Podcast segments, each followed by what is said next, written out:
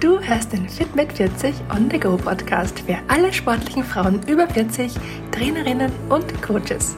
Hier bist du richtig, wenn du lernen möchtest, dir selbst zu helfen, indem du mit statt gegen deinen Körper arbeitest und damit nicht nur Zyklus- und Wechseljahrbeschwerden linderst, sondern auch deine Leistung im Training verbesserst, besser schläfst, ausgeglichener und belastbarer im Alltag bist und dich einfach rundum wohlfühlst. Hallo du da draußen. Vor genau sechs Monaten habe ich den Fit mit 40 Podcast ins Leben gerufen, um Frauen wie dir Mut zu machen, sich selbst zu helfen. Die am meisten angehörte Folge ist bis heute die gleiche geblieben, nämlich die Folge über meine eigene Geschichte.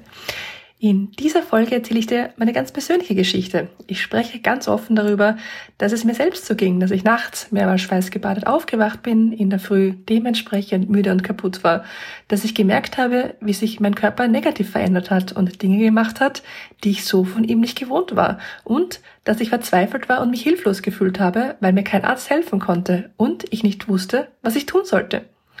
Und ich erzähle dir auch, wie sich diese schwierige Zeit in meinem Leben positiv gewandelt hat, als ich mich intensiv mit den Themen Sport, Ernährung und natürliche Hormonbalance bei Frauen beschäftigt habe. Diesen Moment, als ich verstanden habe, was für ein unfassbares Potenzial dahinter steckt, wenn du als Frau mit statt gegen deinen Körper arbeitest, den werde ich nie vergessen. Denn seit diesem Moment ist mir klar, dieses Wissen muss ich weitergeben, will ich dir weitergeben. Denn es hat mich so viel Zeit und auch Geld gekostet, bis ich draufgekommen bin, wie ich als sportliche Frau über 40 funktioniere und wie ich mit statt gegen meinen Körper arbeiten kann. Diese Umwege möchte ich dir gerne ersparen. Meine Mission, mein Herzenswunsch ist es daher, dir deine Lebensfreude, Power und auch Unabhängigkeit zurückzugeben, damit du dein Frausein wieder in vollen Zügen genießen kannst. Und weil diese Folge über meine Geschichte euch da draußen immer noch so interessiert, werde ich ab heute auch immer wieder Gäste in meinen Podcast einladen, damit sie dir ihre ganz persönliche Geschichte erzählen.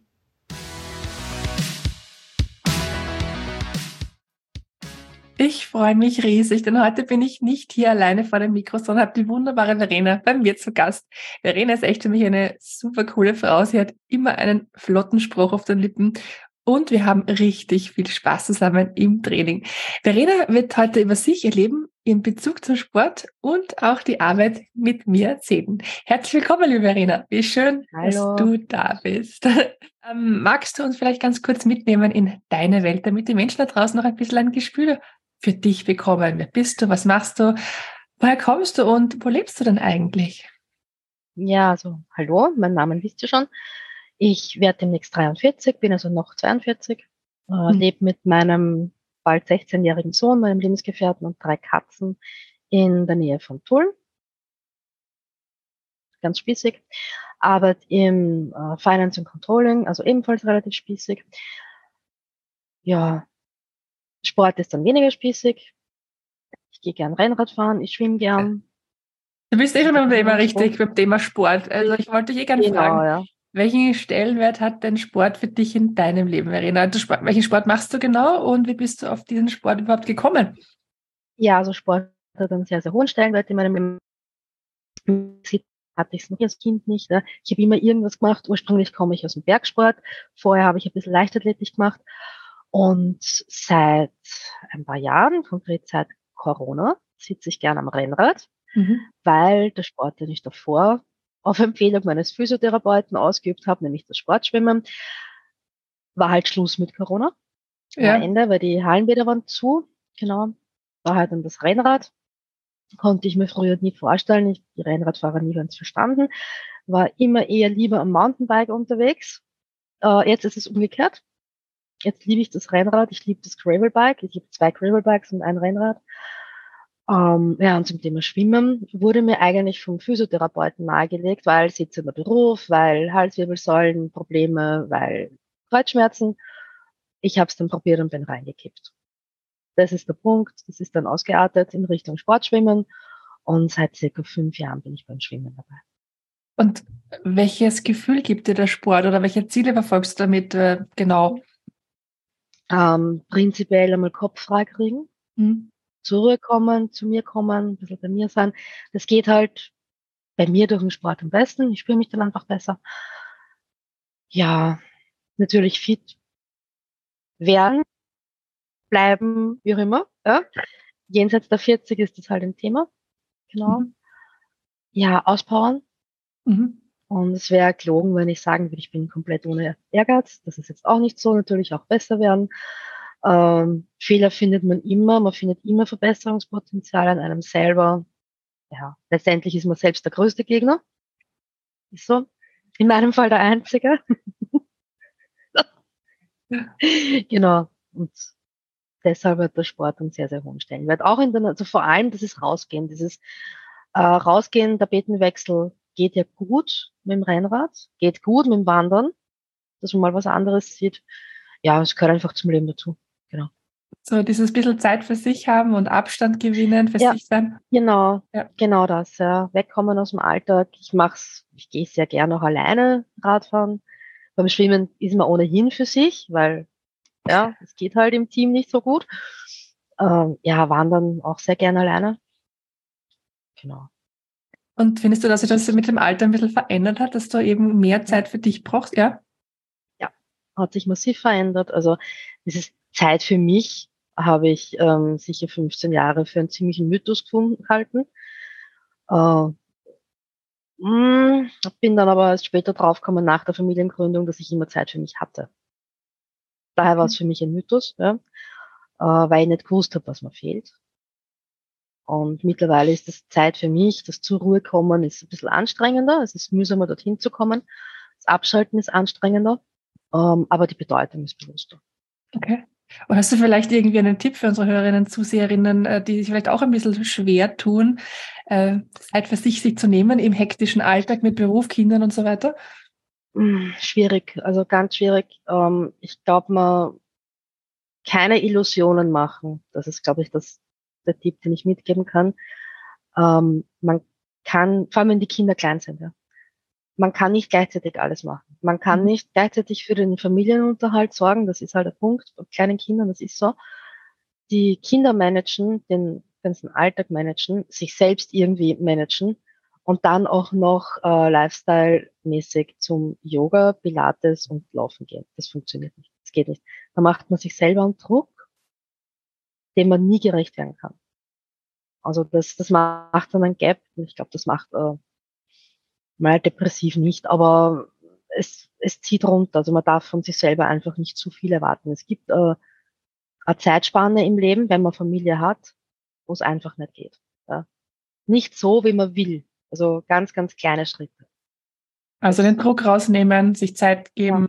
Ja, ja, den Druck rausnehmen. Ich könnte jetzt nicht, mein Sohn wird 16 demnächst. Ähm, wenn ich jetzt sage, ich setze mir den ganzen Samstag aufs Radl und gehe dazwischen dreimal die Woche schwimmen ins Fitnessstudio und keine Ahnung, lese auch noch vielleicht zwei Bücher, dann liegt das an mir, ob ich das mache oder nicht. Dann liegt das an meinem Job, ob ich das mache oder nicht. Aber es liegt nicht mehr an der Familie, ob ich es mache oder nicht. Ja. Und das geht bei kleinen Kindern einfach nicht funktioniert, man kann nicht allen gerecht werden. Ja, ja. Ja, ich glaube, da draußen machen sich sicher viele Frauen auch einen Stress in der Zeit. Es ist schön, dass du das jetzt erwähnst. Ja, das finde ich cool. Jetzt weiß ich ja auch, dass du eine Verletzung gehabt hast und deswegen auch längere Zeit nicht trainieren konntest. Das ist sicher auch für die ein oder andere Zuhörerin oder Zuschauerin interessant, weil eben auch schon mal selbst so passiert. Wie hast es denn du dann selbst geschafft, dich wieder doch zum Sport zu motivieren? Weil das, das war sicher nicht so einfach. Ja, war nicht einfach. Äh, ich habe mir das Sprunggelenk, das linke Sprunggelenk zweimal gebrochen innerhalb von sechs Monaten und habe dann, also beim zweiten Mal äh, als Bonus die Operation bekommen samt einer Schraube. Äh, es ging nach dem ersten Mal gut. Also das erste Mal musste nicht operiert werden, da ging es gut, da ging das an mir vorbei. Die mhm. vier Wochen. Man dachte, okay, ja, mein Gott, ja. ist nicht das erste Mal, dass ich mich verletzt habe. Ich war auch eine Zeit lang ziemlich krank, also mit dem kann ich umgehen. Ein paar Monate später habe ich es mir ein zweites Mal gebrochen, selber Bruch noch einmal.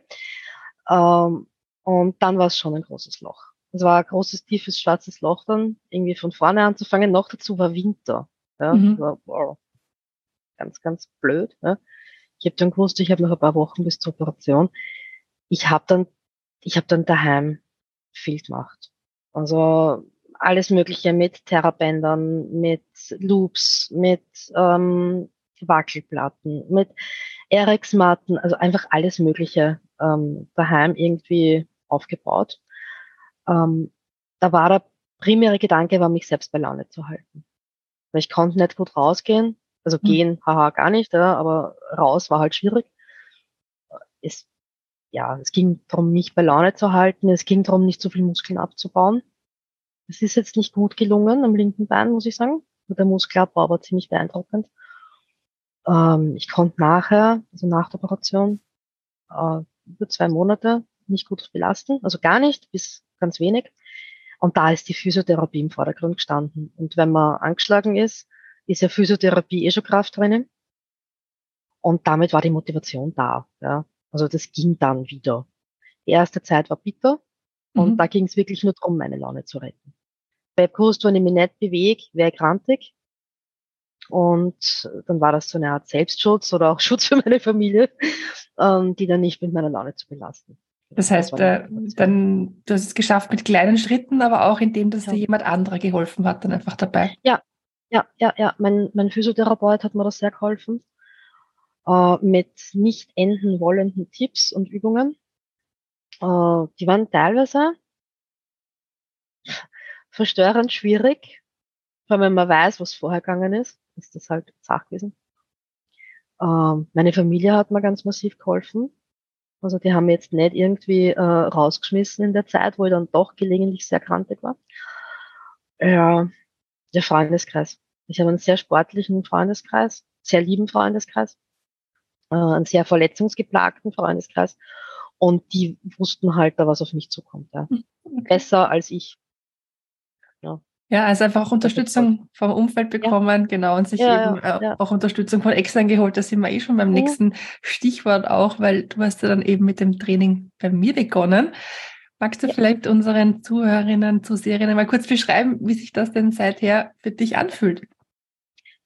Gut, wunderbar. Also es, äh, die Vorgeschichte ist die, ich habe, warum auch immer, ja, den äh, Bezug zum Wasser verloren mhm. und gehabt und für mich war Schwimmen immer so ein bisschen Meditation und, und halt wirklich zu mir zu finden und, und Zeit für mich zu haben. Und es hat wunderbar funktioniert ein paar Jahre und auch nach jedem Lockdown dann irgendwann wieder, sogar nach der Verletzung, nach den beiden, und dann plötzlich nimmer. Also seit Sommer war da irgendwie dann der Wurm drinnen. Und äh, ich habe dann über eine ganz, ganz enge Freundin äh, den Kontakt geschickt bekommen von dir. Habe ein paar Tage überlegt, habe dich dann kontaktiert, äh, weil mir, weil mir klar geworden ist, ich brauche erstens jemanden, der mir in den Hintern tritt. Äh, und ich muss irgendwie die Motivation wiederfinden. Mhm. Und das geht manchmal gut ähm, durch ganz neue Inputs. In dem Fall hat es gut funktioniert. Also ich habe zurückgefunden ins Wasser. Es geht, geht gut. War jetzt dreimal bei der Tani.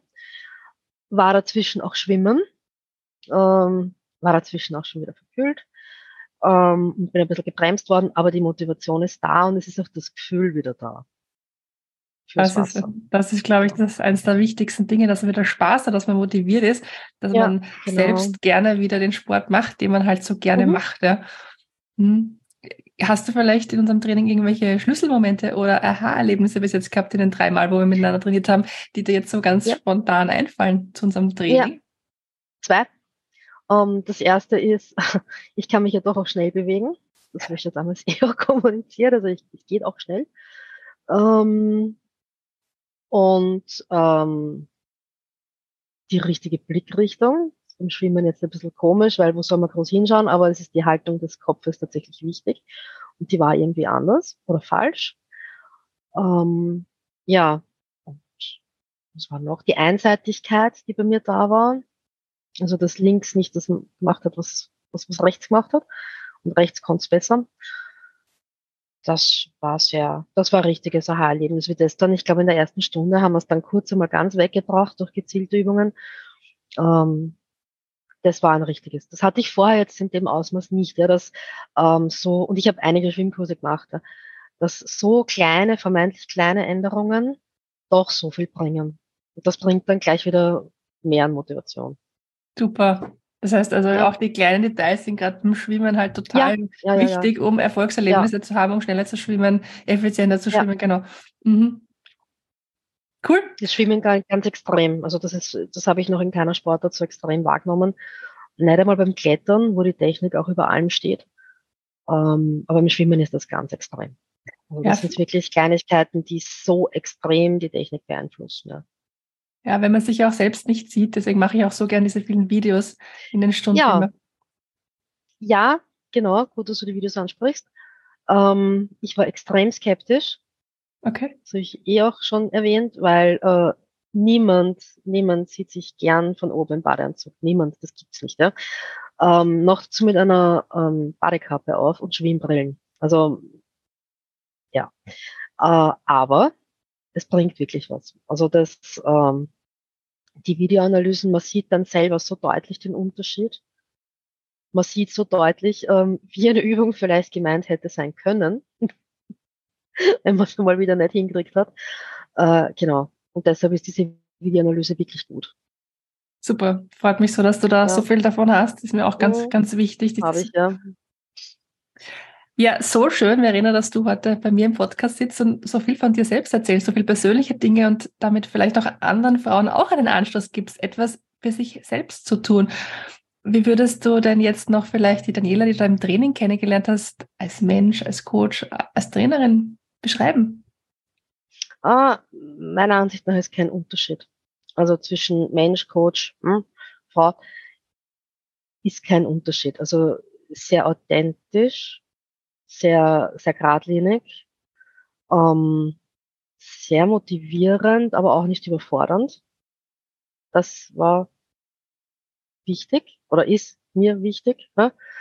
Ähm, du hörst gut zu und was ich eher ganz am Anfang schon einmal gesagt habe, ist, du hast ein wahnsinnig gutes Gespür für einen Menschen.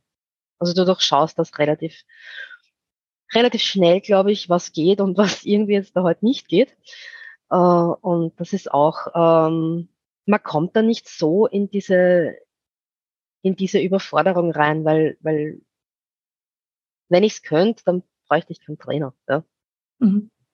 Das ist, ähm, das ist das Ding, ja. Und das Gefühl hat man halt bei dir gar nicht, dass man in eine Überforderung reingeht reingeschoben wird oder irgendwie anders gesehen wird, als, als man eigentlich ist, ja. Oh, das ist wirklich wunderschön. Ja. Das berührt mich nämlich gerade total, weil es mir super wichtig.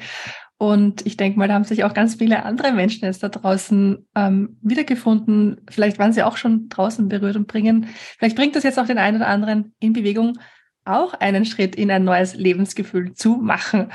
Ja, Verena, vielen Dank, dass du heute in unserem Podcast in uns in dein Leben und in deine Geschichte mitgenommen hast. Das ist super wertvoll für alle draußen, die vielleicht noch überlegen, ob sie es doch alleine hinbekommen oder lieber die Abkürzung nehmen und sich so super fühlen, wie die Verena jetzt tut. Ja, wenn du es auch Lust hast, mit mir zu arbeiten, dann lade ich dich ganz herzlich ein. Schau auf meine Webseite 44.at. Dort findest du nämlich alle Infos zu meinen Angeboten. Das war's für heute. Vielen Dank dir fürs Zuhören, vielleicht sogar auf YouTube zuschauen und bis zum nächsten Mal. Alles Liebe und bis bald.